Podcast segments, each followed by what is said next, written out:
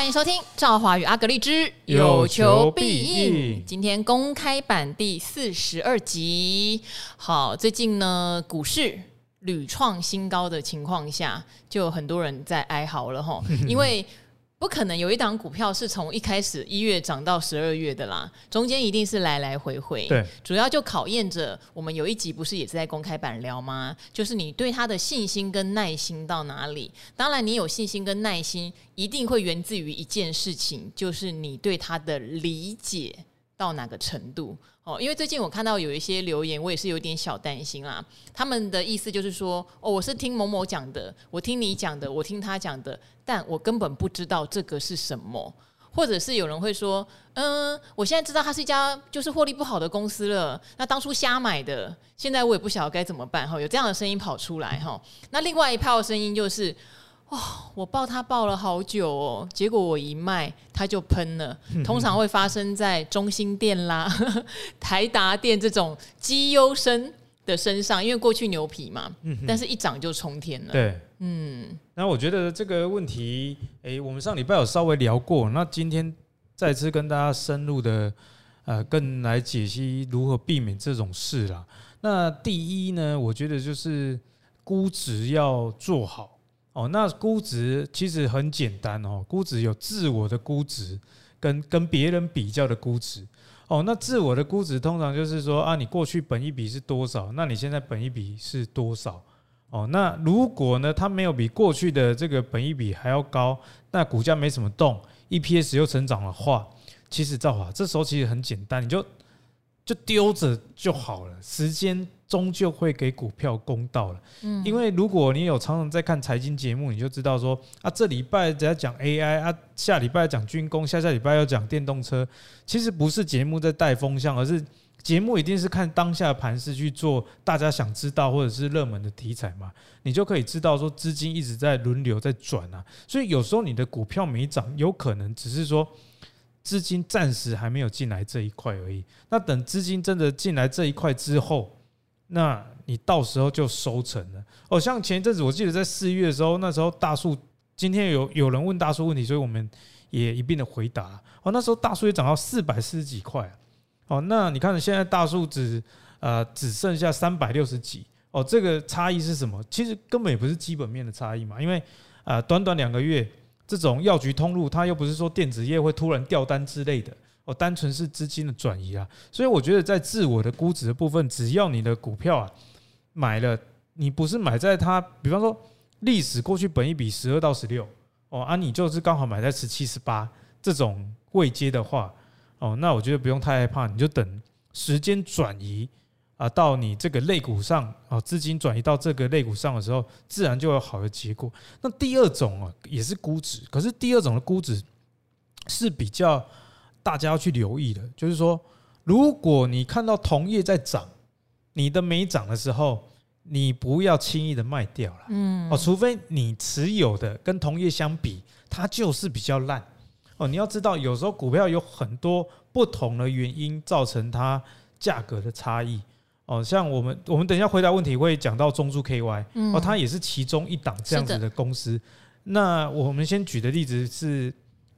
这个 podcast 有聊过中兴电哦，我记得 podcast 的前几集有跟大家聊过，说，哎，中心店其实在国内的 GIS 气体圈开关是市占第一啊，就是霸主了，基基本上是没有对手。那我们有讲到，其实台电有开放一些国外的厂商来竞标，但我的观点是，呃，那可能会影响短期中心店投标价格的，我觉得是为了压它的价格了。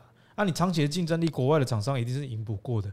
毕竟电力工程相关的东西，你如果能在地的，那一出什么问题，售后保养维修也比较 OK。那中信电也是呃一个很显著的例子。我记记得上礼拜低点大概在一百一十出头，然后现在我们在录音的今天呢，最高点是一百三十几，一个礼拜就涨了二十几块。那涨了二十几块，我就看到我的 Facebook 有非常多的留言，就是说啊卖飞了啦，啊怎么一卖就往上喷？哎，这个就是跟同业估值啊的一个观察没有做好，因为大家是看到，比方说四电到一百五十几，是哦，那这个华晨也超过，没记错的话超过一百六，那大家就会觉得说，哇，你这个同业的中心店没涨，是不是怎么了？哦，我觉得大家如果看到股票没涨的时候，不要常常吓自己。最常看到的做法跟说法就是说，哎，那外资在卖呢，那可能知道了什么我不知道的事，所以你就自己吓自己，就把股票卖了。所以你的想法跟你的做法都是被自己影响。但我我觉得啊，人要掌握你自己能掌握的东西，所以中兴电。我就是跟大家讲嘛，我是说它的市占率就是那么的高，那订单其实国内的台电十年强人电网计划基本上就是这几家在拿，所以当你看到同业涨那么高的时候，你又确定当下这家公司它的产业地位，你该做的就是只有等待市场还它公道，而不是去想说哦啊，不然我把它卖掉啊，我看好相关的重电啊，我去追市电，去追华城，哎。同学，这两个本益比差很多诶，市电跟华城那个本益比已经到三十几倍，中信电是二十几倍，你怎么会在一家公司它不是基本面有问题的情况下卖掉低本一比的，然后去追高本一比的，只是为了想说啊赚一点快钱？哦，我觉得我很喜欢一句话，叫做“吉细咖，狼人咖”，是哦，所以你是追不到钱的，你看它有四只脚。你只有两只脚，对，那最好的方式就是怎样做？让钱来追我们，就是让他来找我。对对对对，是不是吸引力法则？感情也是这样。对，就是你不要 一直去追，不要一直去追女生啊，啊，不然就是 me 啊，如果得不到啊，你又用强迫的，就有很多 me too 的这种。不是，你有看过阿格力跟他太太相处的那个影片？他太太讲，当初就是阿格力一直说是他太太追他的，你看看这个人，你看看这个人，我都为他抱不平了。对。可是我太太她。也也有一点，就是讲不过我啦，是就是有掉入我设的一些圈套，爱情的圈套啦啊，所以呢，就是估值要做好，是就是你自己的估值如果没有过高，那你就是等。那另外一种呢，是中兴电它的估值比过去的估值高了，这个时候你也不是害怕，因为有可能是同业的本一比一起被调升，中心电是属于后者的情况，那同业都是涨了，那你你的公司没有动，你能做的就是等待。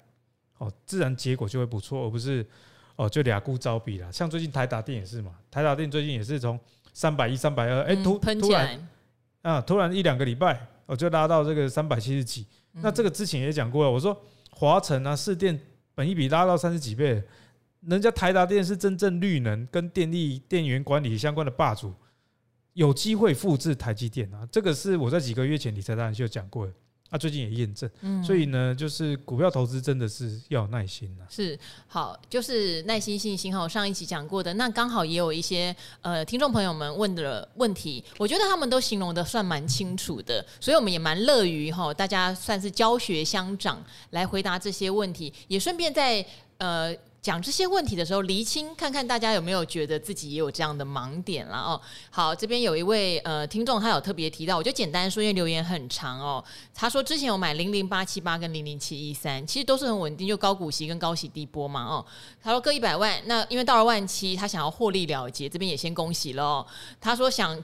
转到阿格丽提到的价值成长股，那也因为资金部位并没有很多，所以他觉得二到四档就好了。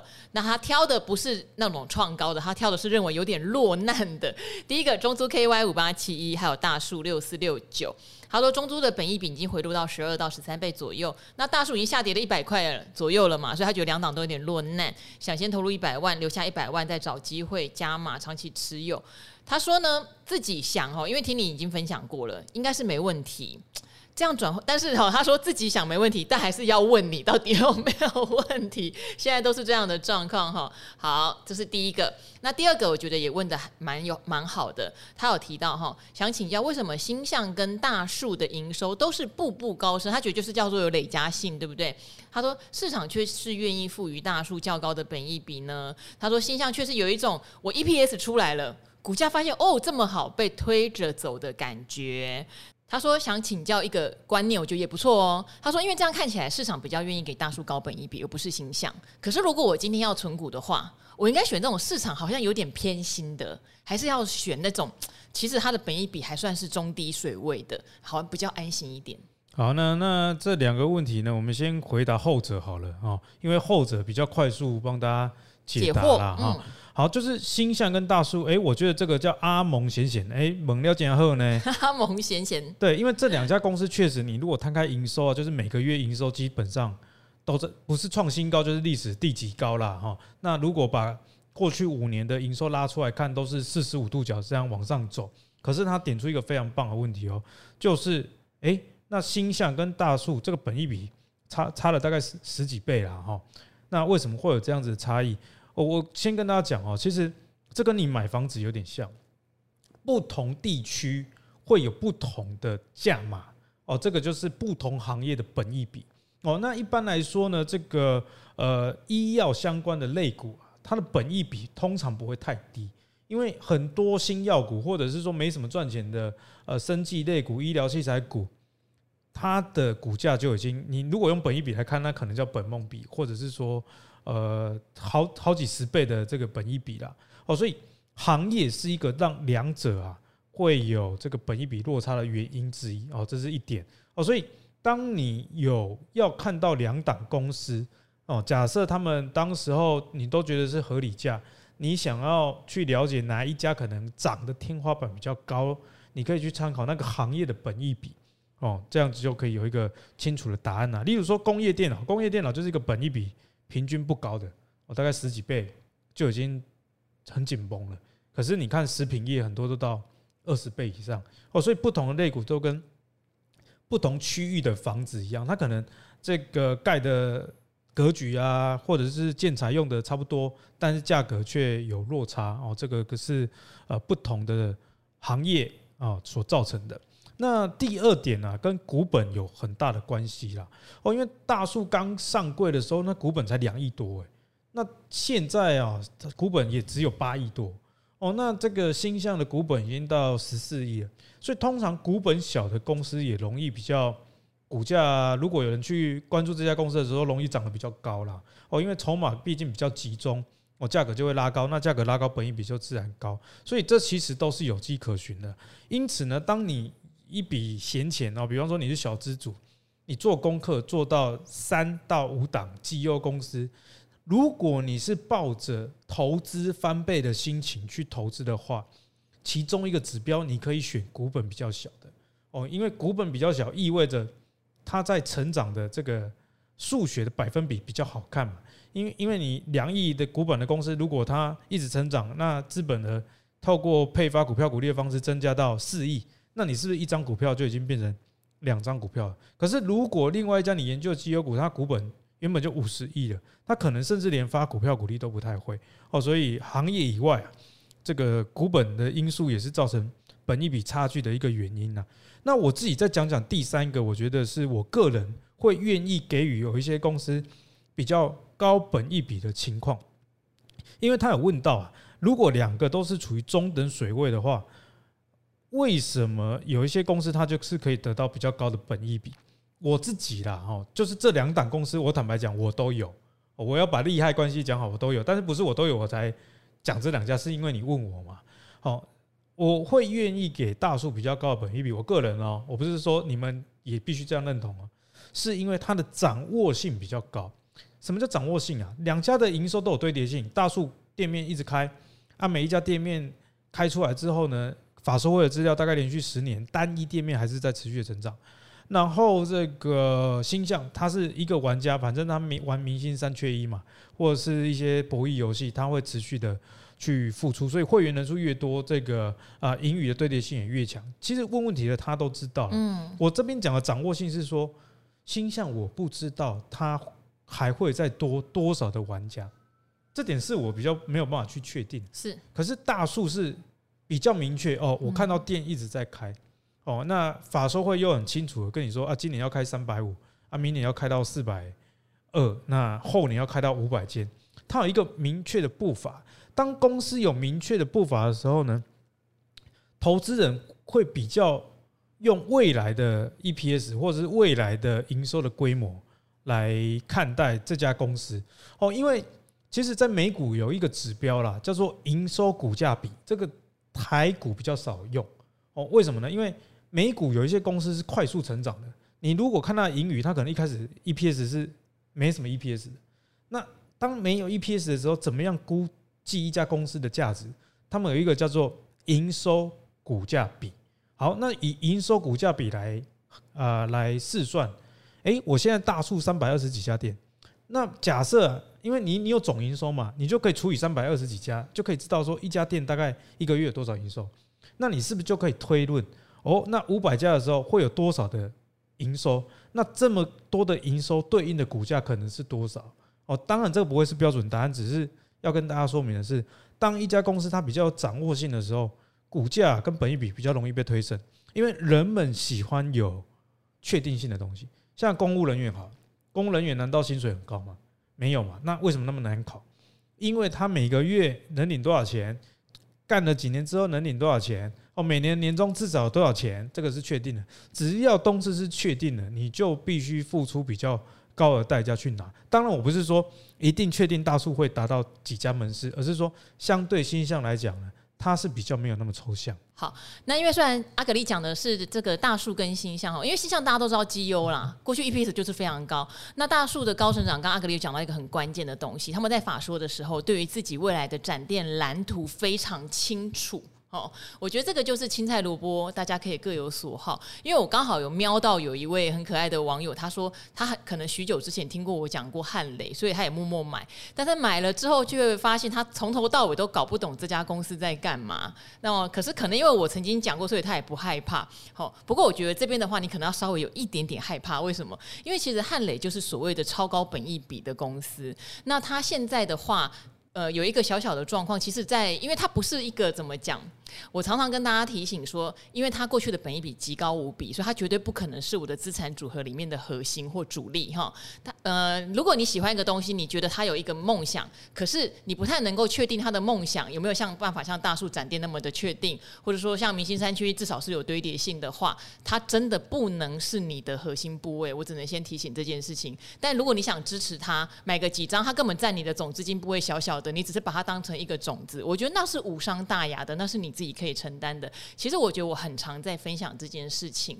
那我现在现现在我在观测汉雷，它比较大的问题是，它其实去年或者说前年看今年的一些营收成长的状况，目前是没有办法达标的哦。目前是没有办法达标的。五月营收结出来还是年减的，当然它的股价也已经修正非常多了。所以对我来说，你看它第一季才赚三毛，EPS 才三毛，股价还有八十几，本益比高不高？非常高。你说第三代半导体未来是不是还是一个呃长线趋势？我觉得是，只是中间被马斯克讲了一句，他要减少使用第三代半导体，那时候就给他一个 算是重创哈。不过我会观察几个指标，例如说到底营收有没有恢复到年增？因为当初我对他的期待绝对不是年减。绝对是年增要很多，好，你看中兴电的年增多不多？有很多的公司年增率是完全符合的。你说像高力做氢能源的年增多不多？都非常多。汉磊还在年减，这就不符合期待哦，哈，这是第一个。第二个，我也会去观测一下美国的这种第三代半导体的类股哈，不管是这个 Wolfspeed 或者是这个 Navitas 哈，他们最近确实都在回弹，因此可能对它的股价会有点加持。但还是强调一件事情，因为它的 EPS 到现在都还没有明确的出来，没有出来的公司，我绝对不可能把它当核心持股。所以那一位你说哦，许久前听到赵华说的这位朋友，你还是要提高一下警觉。如果你真的看不懂这家公司，我并不建议你买太多，因为对我来说，它就是一个。买了一个种子在那边，这样的一个配置而已。我觉得赵华讲的很好，那也补充一点啊，就是说很多啊、呃、网友啊，你们会讲说，哎，听阿格里讲或听赵华讲，这当然是不能否认的事情，一定是有有讲过。但是大家要有时候知道这个时空背景可能不同。例如说，你你不能听说，哎，阿格力去年六月讲的某一家公司，啊，说不定过了半年之后，时空背景改变，或者是我最新的这个研究发现，哎，有哪一些。风险啊是要去考量的哦，所以呢，一家公司你听过之后，你要么就积极的再去找相关的人士，有谁讲过这家公司，综合去评断这个资讯，否则就是自己要多加的努力啦。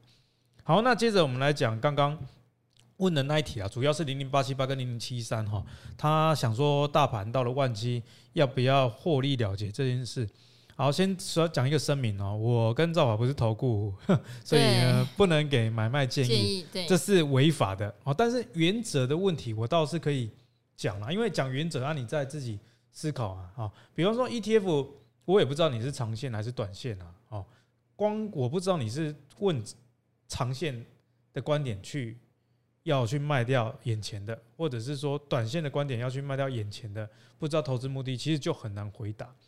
那我这边呢，选择用一种回答的方式，叫做 ETF，你不停利它，它本身就一直在停利的。嗯啊，例如说，呃，近期如果有一些 ETF 在公布它股利的时候，很多人就会呃欧北欧北妹啦，就是说你这个股利的来源，比方说它可能有百分之啊六七十都是所谓的资本利得的来源。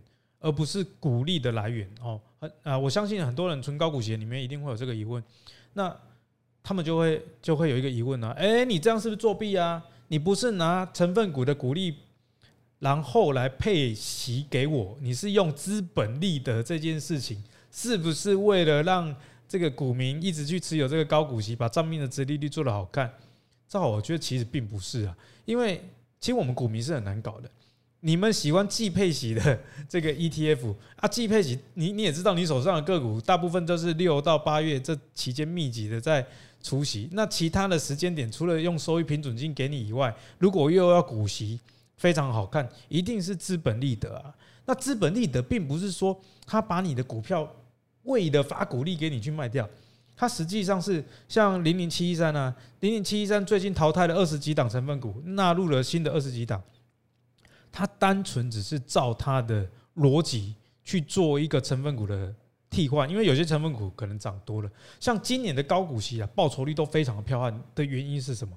因为高股息的成分股，他们共同的逻辑之一就是过去的呃殖利率、股利的状况是怎么样，所以呢，他们就选进了很多电脑周边。那刚好呢，去年下半年整个电脑周边相关股票都跌到这个爸爸妈妈都认不出来了。那今年刚好 AI。这个议题以及这个电脑业最坏的库存已经过去的情况之下，哎，你看那什么伟创、仁宝、英业达、哦广达，过去你觉得不太会动了，都飙翻天了哦。所以呢，今年的高息的 ETF 为什么绩效那么好？就是因为这样。那它涨多了之后，如果殖利率不好看的，一样是被踢掉啊，纳入新的成分股。所以这个替换之间其实就有资本利得的产生。它可能去年。哦，很便宜的的时间点啊，假设啦，我买到纬创，我是高级的 ETF 很多纬创，那现在把纬创踢掉，假设了，我是假设，那这中间的价差就是所谓的资本利得，然后再配给你哦，所以你如果是觉得说，哎，万七，但是我没有停利，我怕回跌的话，其实 ETF 本身就有停利的效果了哦，你只是觉得说我手上的 ETF 没有卖，但事实上你的 ETF 的内涵，它已经把很多股票都卖掉了，那停利赚到的钱呢，就会再用股利的方式回到你的身上哦。所以关于 ETF 你到底要不要卖的事情，我没有办法回答。但是呢，它的内涵确实已经有帮你卖了。好，那你如果自己觉得说它很高啊，你想要卖，你觉得大盘会回跌，那你你就去执行你你意愿里面想的，嗯，我不需要过问我，因为每个人对于大盘的想法不一样。是，你会这样问，可能是你觉得哎。万七万八是万七是高点，嗯，呃，可能回到一万五，嗯，那说不定我阿格力内心觉得会到两万，嗯，我是假设啦，就是说我们两个想的可能不一样。哦，所以呢，其实，诶、欸，你自己决定啦。但是我想要表达是 ETF 本身就有停利的这个功能，嗯，好，那最后呢，他问到这个中珠 KY 跟大树，我觉得这个同学他是蛮。蛮理性的，蛮理性。他是选落难股，而且还分析了一下。对，这这是蛮理性的，因为他提到中珠 KY 啊，中珠 KY 就很符合我一开始讲的，有点像中心店啊。嗯，哦，因为同业的华城跟市电都已经飙到天上去了。那租赁类股现在也是一样哦。中珠的本益比，如果近四季的 EPS 来看，大概十二倍左右，没有错。那九九四一的裕隆呢？这在台湾主要是在台湾做这个汽车融资。阿格力也讲过很多次嘛，那本益比快到十七，然后和泰旗下的哦，就是 Toyota、Lexus 这些，可能就会跟和润啊去做分歧啊的这样的业务，所以和润也是属于汽车金融，六五九二，本益比也到二十倍，嗯，所以坦白讲呢，如果以产业龙头的角度去看中珠，确实这个本益比是落后同业的，而且如果你以毛利率来看哦，中珠的毛利率反而是高于裕隆。哦，跟高于和润，那以负债比来看呢，中租 KY 也是这三家负债比较低的，所以它其实并没有基本面上太大的问题。嗯，我觉得它主要的问题可能有两个，造成本益比很低啊。第一个是说它中国的呃营收比重大概将近百分之五十，这可能造成市场上一些偏好的问题，嗯，所造成的本益比的低落。哦，这是偏好的问题，你不要觉得说啊中国经济怎么样怎么样怎么样，其实啊租赁业本来就是在做那些跟银行借钱、看不喝鬼诶公司的先例哦，所以呢，其实我觉得影响性不大哦，影响性不大，它被升息影响到它资金成本是比较大的，因为中枢 KY 今年营收哦。还是历史新高了。那第二个原因可能是因为它外资持股七十几趴。是。那你会说，哎呀，可力，但是外资今年买台股啊，啊，台股都已经万七，在可能会要攻万八万九，不知道。那为什么中枢还那么弱？我认为啦，假设我是外资，有可能是资金效率的问题。啊，例如说大树啊，大树是从五月开始下跌的，之前外资一路买，啊，最近是外资一路的卖。我觉得可能资金转移到。这个电子啊，因为你你要想哦，外资其实跟我们一般的人有一个共同的点啊。当你所处的环境，别人都在做什么的时候，你不跟着做也很奇怪啊。例如说外资啊，你如果跟着大家一起去买 AI，啊，最后你的绩效不如人，你的主管不太会骂你，因为反正大家都在买 AI。可是如果你不买 AI，你的绩效又没有比大家买 AI 的还好，你就被主管叫去叫去电啊。大家都在买 AI，你为什么没有在买？啊，所以我觉得可能是这个原因造成，呃，中租的本益比啊这么弱。可是呢，它的本质就没有变嘛。啊，你说升息会不会影响 EPS，难道其他两家没有吗？哦，所以我觉得中租的基本面倒是没有太大问题，啊，也符合我讲的，在估值在同业里面算相对比较低啦。哦，那至于大树的的的话，诶，我觉得大树一直有这个估值过高的问题，大树已经超出一般基本面去估值的。这个做法了，因为它有它未来的期许在里面。那未来这个东西是不确定的。那比较确定的，我呃是什么呢？我觉得是筹码。好像上礼拜啊，我我有在我的直播讲大树，就网络上的一些呃四面八方的好友来给我指教啊，大树怎么跌那么惨啊？外资一直卖怎么样？我就解析过，我看很细哦。外资是五月快十号的时候开始卖，你知道为什么那时候开始卖吗？因为他看到营收公布不好，哦，就开始卖。那这个五月的营收就是在本月六月公布嘛，又年减啊，他又继续在卖。我说啊，这个叫外资看不懂啊，哦，因为他不知道这个是机器的问题。外资没有我懂大树了，我百分之两百敢这样讲，我讲的也都是有道理，大家也都可以自己去检验。那其中我一个观点是说啊，什么时候一家股票啊？哦，这跟大树就比较没关系哦，只是从大树衍生出来筹码的看法。哎，什么时候这个法人一直卖的公司可以比较去留意它呢？比较可以手痒去接呢？你可以观察一个指标，就是它还剩下多少？哦，比方说大树的外资大概是从六七千张买到一万张，把大树买到四百四十块，那跌到三百四十块，是不是跌一百块？外资持股剩七千张，哎，大概就是。狂买之前的持股张数，这第一点。第二，投信的持股只剩下两百多张，在在我们录音的今天只剩下不到两百张，这个就是所谓的筹码的沉淀了啦。哦，主要卖它的人啊，也卖到没得卖了，那这样子谁还之后再倒股票？哦，所以在这样情况下呢，哎，大树果然哦，今天收盘收大概三百六左右。从低档弹了二十块哦，所以有时候我们不要人云亦云啊，看到说哎，筹码坏，它就一定是怎么样？有时候市场上有很多的因素，最重要的是你对这家公司的理解到底是什么？那你理解过过后，你心里有没有办法有一个估值？那我先讲哦，你如果心里没有办法有一个估值，比方说你觉得它会到四百，它会到五百，那你找不到一个理由来跟自己说会到四百或五百的话，不管阿格力再怎么讲，还是不要去碰。好，其实外资跟投信哈，他们都有一些很有趣的特色哈。呃，不见得是叫做投信把它买涨的，或是外资把它买涨的。